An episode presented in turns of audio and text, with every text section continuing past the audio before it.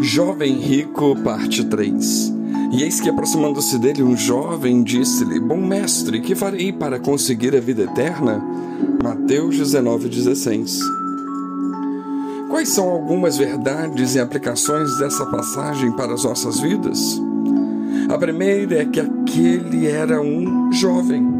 E essa qualidade precisa ficar clara para nós. Marcos nos diz que era um homem e Lucas que era um príncipe. Daí entendermos que ele era um homem, príncipe, jovem. Gravemos muito bem essa qualificação, pois dela depende muito do entendimento dessa passagem. Não nos é dito que era um idoso, ele era jovem. Não recebemos a informação de que era uma criança de colo, era um jovem não estava doente ou passava por dificuldades físicas. Era um jovem saudável, disposto e que buscava andar na direção daquilo que desejava. No entanto, atentemos que, mesmo sendo jovem, ele morreu. Não morreu fisicamente, não é isso que o texto nos diz, porém morreu prematuro, pois decidiu seguir os prazeres desse mundo no lugar dos tesouros dos céus. Será que já nos identificamos com o jovem? Já tivemos atitudes semelhantes a dele? Já paramos, ficamos ouvindo o Senhor falar às crianças e então corremos até ele? E se isso nos é familiar, como recebemos as palavras de Jesus?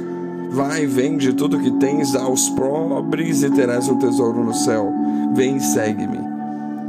Pois se somos jovens, nossa responsabilidade é dupla.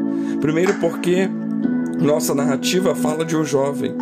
E se assim o somos, precisamos nos incluir nela. E segundo, porque Cristo censurou o jovem, o que deveria nos levar a temer por nossa idade, pois apesar de jovem, podemos perecer e morrer afastados de Cristo. E a outra lição é que, além de jovem, ele tinha vigor. O jovem expressou o vigor que é característico de sua idade. Ele correu.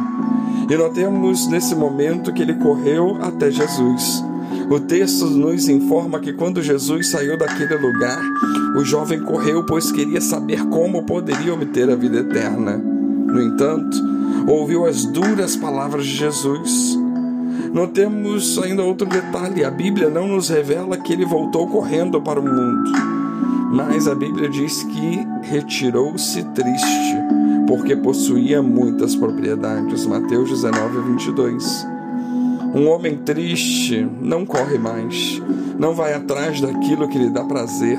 Suas forças logo acabam, sua esperança é atacada pelos ladrões do desespero e em breve o máximo que irá desejar é a morte.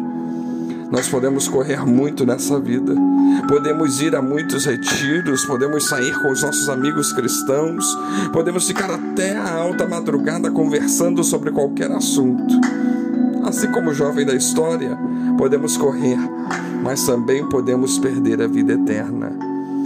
Não nos é sem motivo que as Escrituras descrevem esse homem como uma pessoa que correu, mas que, no entanto, retornou chorando. Quantos?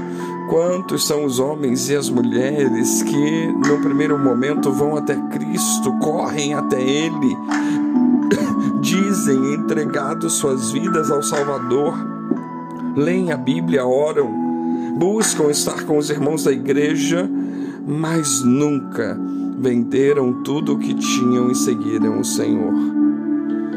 O jovem é bastante semelhante ao filho pródigo. Foi para a cidade distante com alegria, jubiloso de que iria encontrar a verdadeira felicidade, mas tão logo acabaram suas economias e o fogo do momento que se viu obrigado a trabalhar com porcos e até mesmo ser alimentado como um deles. Ou ainda, se podemos citar um outro exemplo, devemos lembrar de Judas.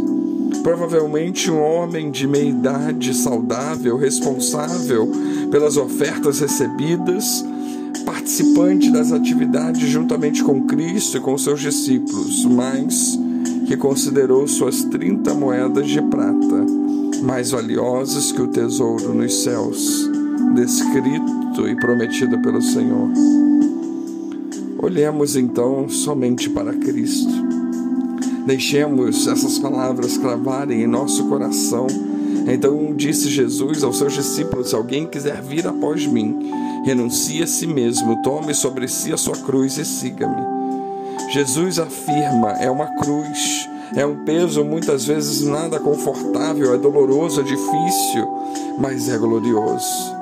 Portanto, independente da idade, independente do nosso vigor físico, temos que carregar a cruz, seguir ao Senhor. Que Deus nos abençoe.